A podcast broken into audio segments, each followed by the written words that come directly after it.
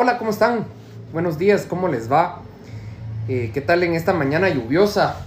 Eh, muchas cosas que están pasando hoy en día, ¿no?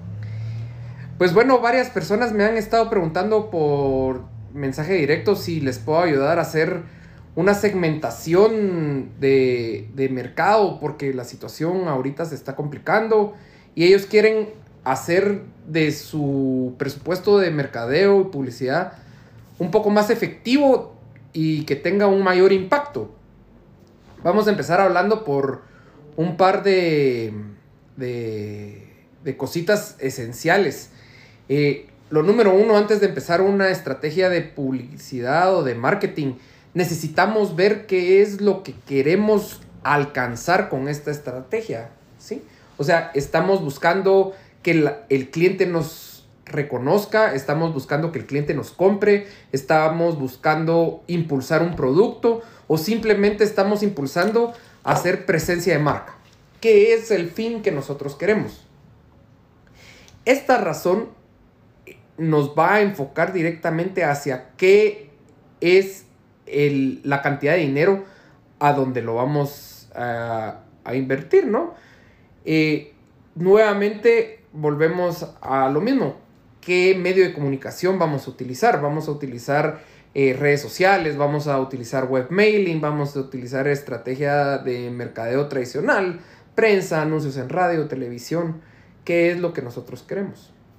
Ya que nosotros tenemos definido bien quién es nuestro consumidor y cómo le gusta que se comuniquen, vamos a empezar a hacer una segmentación demográfica yo quiero impulsar X producto en una región. Por ejemplo, yo vendo leche y yo quiero impulsar mi leche en la región de Retaluleu. Ok, entonces mi estrategia va a ir enfocada sobre la región de Retaluleu.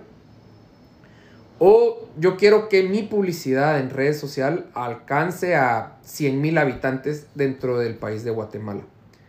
También es necesario saber si yo lo quiero hacer por medio de una eh, edad, yo que mi producto va dirigido a personas mayores de 18 años, o va dirigido a amas de casa, o va dirigido a, a abogados, a mecánicos, hacia quién va a ir dirigido. El sexo también, mi producto va dirigido hacia hombres o hacia mujeres, eh, hacia cierto grado de educación. Eh, obviamente también sobre alguna dedicación. Si yo vendo insumos eh, para, la, para los odontólogos, obviamente yo voy a tener que segmentar mi, mi mercadeo hacia la profesión de odontólogos o médicos em, o hacia ciclos familiares, a personas que están empezando a vivir solos, a familias, eh, a,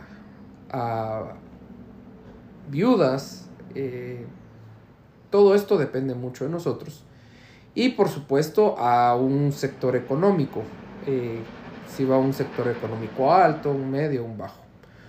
Posteriormente, ya que definimos la, parte sociodemográfica, vamos a la parte eh, psicográfica que nos va a determinar mejor sobre qué es lo que nosotros estamos haciendo. Si mi producto es un producto para deportistas, obviamente yo necesito hacerlo para gente que haga deportes o que su hobby preferido sea hacer deporte extremo, por ejemplo, o gente que le gusta arreglar casas en el... Eh, que le gusta arreglar su casa o que le gusta aprender nuevas técnicas. Todo esto va a depender mucho sobre qué es lo que nosotros vamos a hacer, cuál es el interés cultural que ellos tienen eh, les interesa el, baile.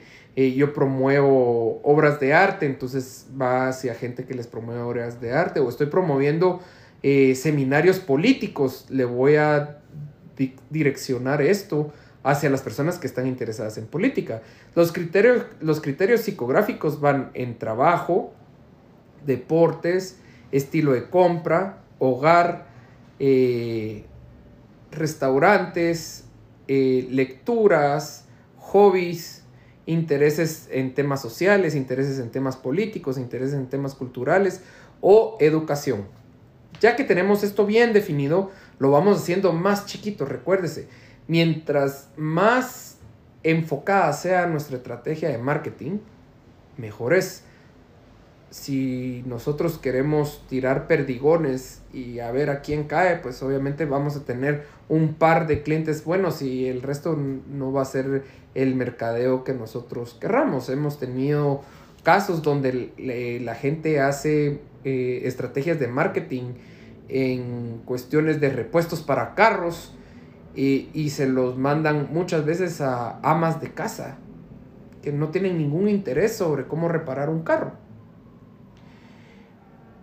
Luego vamos a ver sobre el comportamiento de compras. ¿Qué situación es la que la familia está viviendo actualmente? Recordemos que ahorita estamos atravesando sobre una situación muy complicada eh, todo esto el coronavirus, la lluvia que nos está afectando, que esto viene a ser un poco más difícil la situación familiar, ¿no? Entonces, ¿cuál es la situación de compra de nuestro mercado objetivo? Es una situación de... Es, es un producto donde la gente lo compra todos los días o solo lo compra cuando va a vacacionar o cuando hay reuniones familiares o cuando hay juntas de fin de semana. Todo esto nosotros lo tenemos que definir bien, bien, bien, bien y tener bien establecido para que podamos ser más eficientes. Eh, cómo utiliza el cliente nuestro producto también es bien importante saber cómo lo utiliza para que de esta manera nosotros podamos enfocarnos en esa forma. Por ejemplo, ahorita sería muy buen momento de ver capas, eh, sombrillas, botas, algo de impermeabilización no sería muy bueno porque esto no se puede hacer mientras está lloviendo. Pero podríamos ver algo para recolectar agua. No sé, hay mil cosas. ¿Qué tanto me consume la gente? Me consume todos los días. El consumo es alto, mi producto tiene un precio alto, tiene un precio medio, tiene un precio bajo cómo me está consumiendo mi consumidor y qué tan leal es mi consumidor a mi marca. Eh, es una marca que me cambia porque la otra parte está teniendo menor precio. Es una marca que me va a venir a, a soportar, mi cliente me va a soportar cualquier cosa porque es fiel a mi marca. Todo esto todo esto nos viene a, enseñar un poco sobre cómo es que nosotros debemos tratar a nuestro consumidor. ¿Cuál es la situación actual de mi producto? Esto es bien importante, saber cuál es la situación actual de mi producto para saber cómo es que nosotros vamos a tener que enfocarnos. Si mi producto no es muy reconocido, obviamente tenemos que enfocarnos un poquito más para que la gente me conozca más. Eh, bueno, ya después de que vamos, empezamos a una segmentación ya más, más eh, enfocada, eh, grados de compra, función de compra, eh, es descentralizada. Esto quiere decir que mi cliente puede conseguir mi producto en cualquier lado, en cualquier tienda, o lo tiene que ir a conseguir a una tienda en específico. Eh, cómo es el comportamiento de la compra de mi cliente, si compra al contado, compra con tarjeta de crédito, eh, tiene, tiene crédito, ¿verdad? Em, cada cuánto me compra mi cliente, eso ya, ya, lo habíamos, ya lo habíamos hablado. Y si la decisión de compra está en la persona que va dirigida la publicidad o es alguien más. Por ejemplo, los anuncios de juguetes de niños van dirigidos hacia los niños, pero la que tiene la opción de compra es la mamá. O las aguas gaseosas o las, eh, las botanas son cuestiones en que eh, la que toma la decisión no necesariamente es nuestro cliente objetivo. Ahí es donde nosotros tenemos que fijarnos bien. Esto afecta más a los clientes industriales. Por ejemplo, si yo le vendo a una industria eh, y mi cliente es el gerente de mercadeo, por ejemplo, o de recursos humanos, como es mi caso en las capacitaciones eh, para personales, eh, mi estrategia va dirigida hacia el gerente de recursos humanos, pero tiene que tener una parte atractiva hacia el gerente, hacia el encargado de compras porque recuérdense que ellos son los que me hacen la compra al final. Todo esto nosotros lo tenemos que analizar. Y hablando de parte de, de industria, dentro del segmento de la industria tenemos también varios criterios, eh, como por ejemplo qué tipo de empresa es el que le vendemos, qué tamaño de empresa es a la, a la que le cómo se encuentran las empresas actualmente. Eh, pues ahorita en esta crisis tenemos una situación bastante complicada. Estamos hablando con un cliente que vende insumos para restaurantes y me estaba comentando pues obviamente que ahorita hay una situación bastante complicada en el área de restaurantes debido a que varios restaurantes no están operando.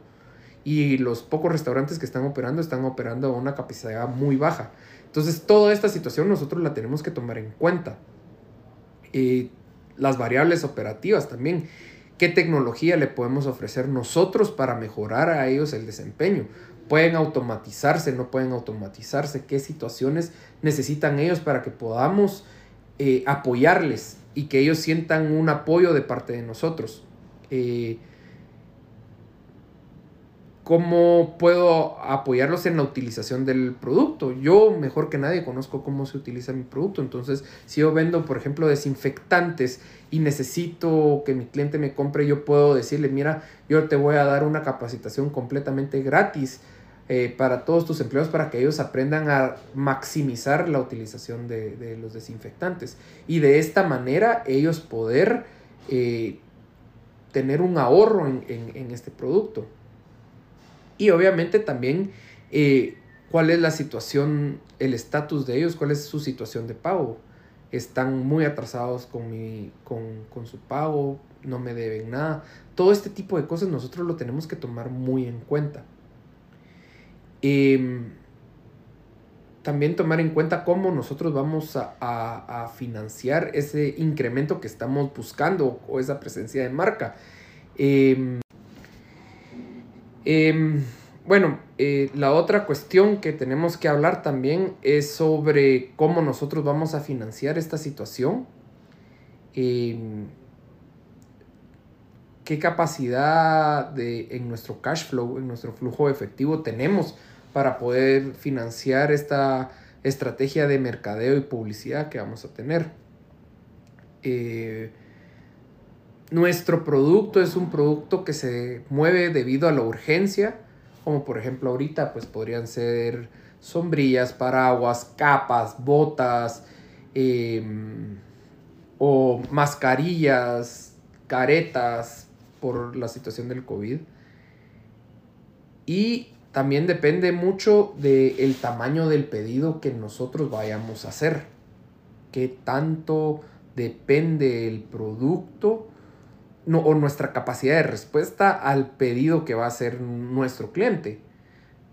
Eso lo tenemos que tener muy en cuenta. ¿Cuánto inventario tenemos ahorita en existencia? Si vamos a sacar una oferta de, de docena de 13, por ejemplo, donde usted me compra una docena y yo le regalo una o dos unidades más. Tengo el inventario suficiente para esto.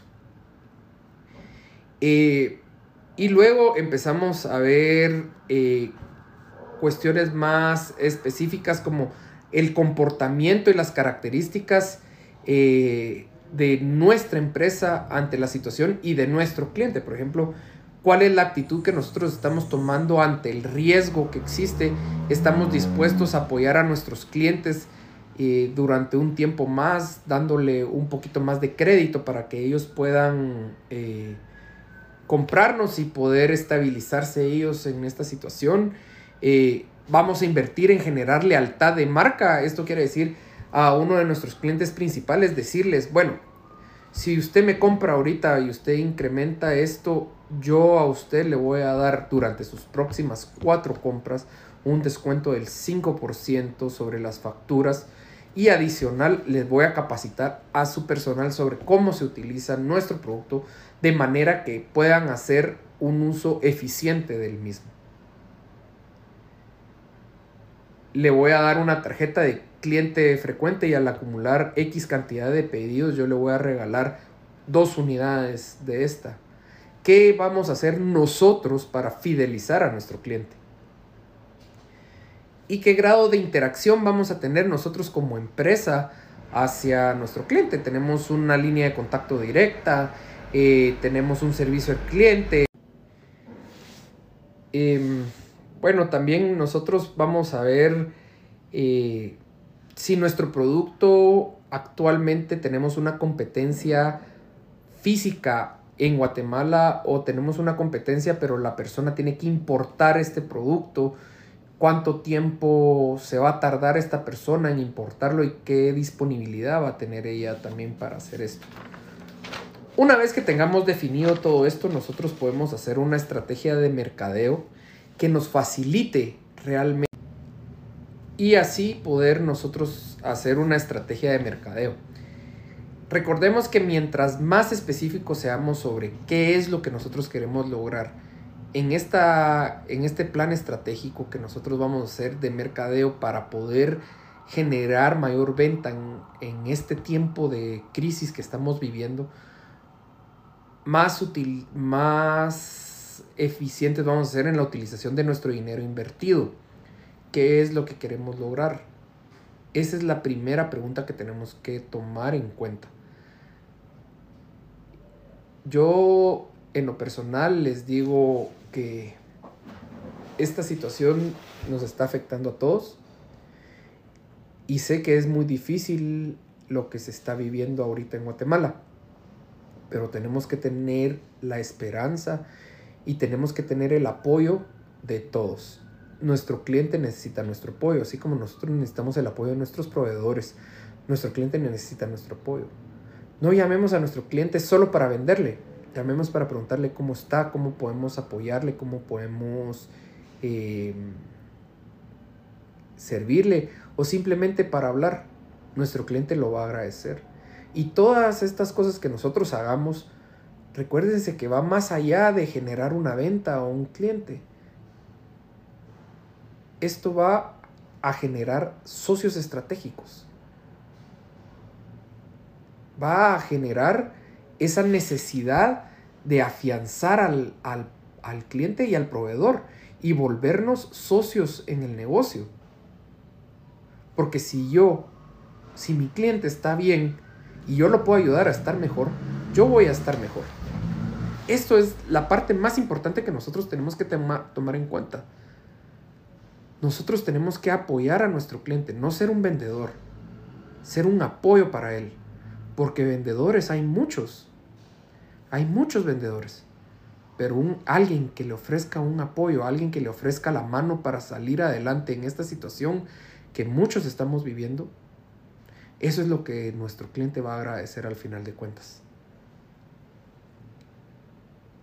Yo estoy para ayudarles. Espero que este pequeño live les haya apoyado. Recuérdense que realmente esta situación nos está afectando a todos. Todos estamos en la misma tormenta, aunque diferentes barcos, todos estamos en la misma tormenta. Pero si mi barco puede apoyar a alguien más, con mucho gusto.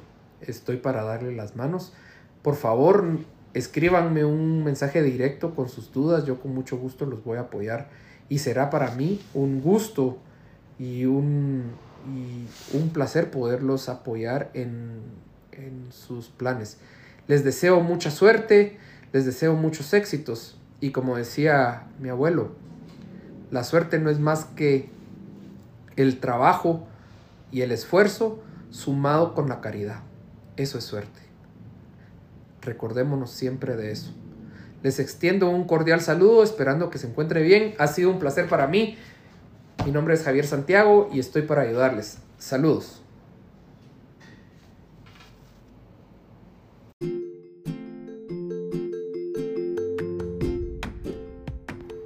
The Toolbox Live es un podcast que se transmite semanalmente todos los miércoles de 45 minutos. Esperamos que este episodio les haya gustado y estamos en contacto.